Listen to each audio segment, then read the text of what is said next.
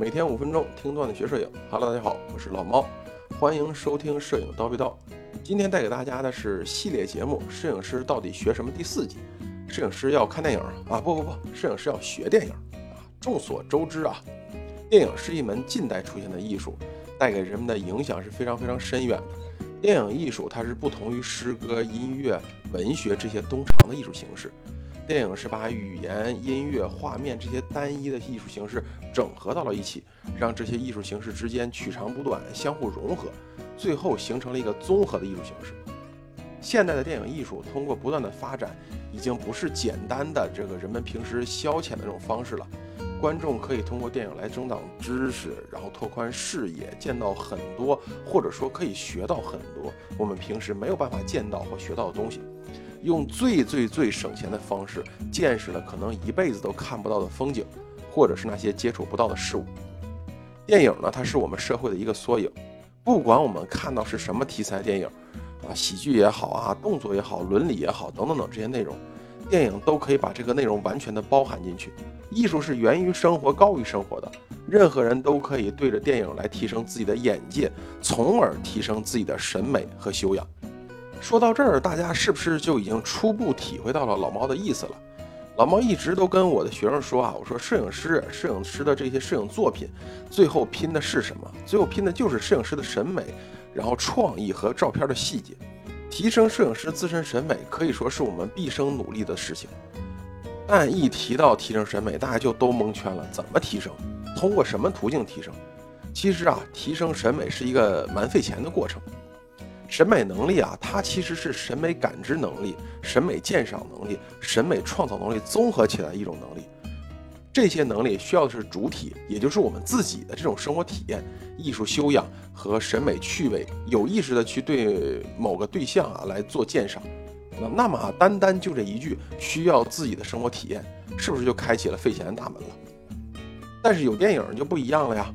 我们只是花了一个电影票钱，就可以跟着荧幕看遍地球的所有角落，见到非常非常多的风土人情，看见很多可能要花大价钱才能看到的景色。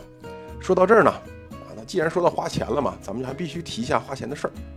但凡能成为经典剧目的电影，是不是都要花上超级多的制作费用啊？什么包装费呀、宣传费啊，然后什么演员的片酬啊，等等等。随随便便花个几千万，花或者说是花了个上亿之类的，很正常。但是换回了什么？换回了是几亿、十几亿、几十亿的票房收入。这么说大家就能想通了，对不对？人家拍电影是一商业行为，是为了赚钱的，所以导演和剧组才会死抠每一帧的画面是不是好看。这些演员们的服装啊、道具呀、妆面啊、表情啊、光线啊，所有能想到的，剧组和导演都会细抠。都会抠细节抠到崩溃啊，就是为了最后弄一个好的票房收入。那么对于咱们来说有什么好处呢？一部经典的好莱坞电影啊，这里我说的是电影啊，动画片除外，因为动画片基本上都是画出来的，它跟咱们的这个这个人物拍摄的感觉要差一些啊。这些好莱坞电影每一帧都是一幅摄影作品，而且都是经过好多人仔细推敲出来的。那么我们在看电影的时候，是不是就相当于用了一个非常非常低的学费，去和这些世界知名大导演学习如何选景、如何用光、如何构图、如何美姿，甚至连色调我们都学了啊？这笔买卖，你们想啊，是不是细算下来是非常非常划算的？那么说到这儿呢，这个电影到底怎么看？老毛教大家一方法啊，选一部好莱坞的大片儿，最好是故事片、伦理片。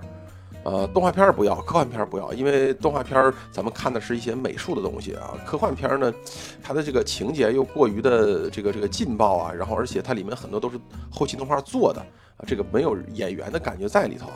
所以这这两块咱们先不看，选一个好片子之后，咱们看两遍。第一遍就像看正常电影一样的，咱们花一个电影票钱，好不好？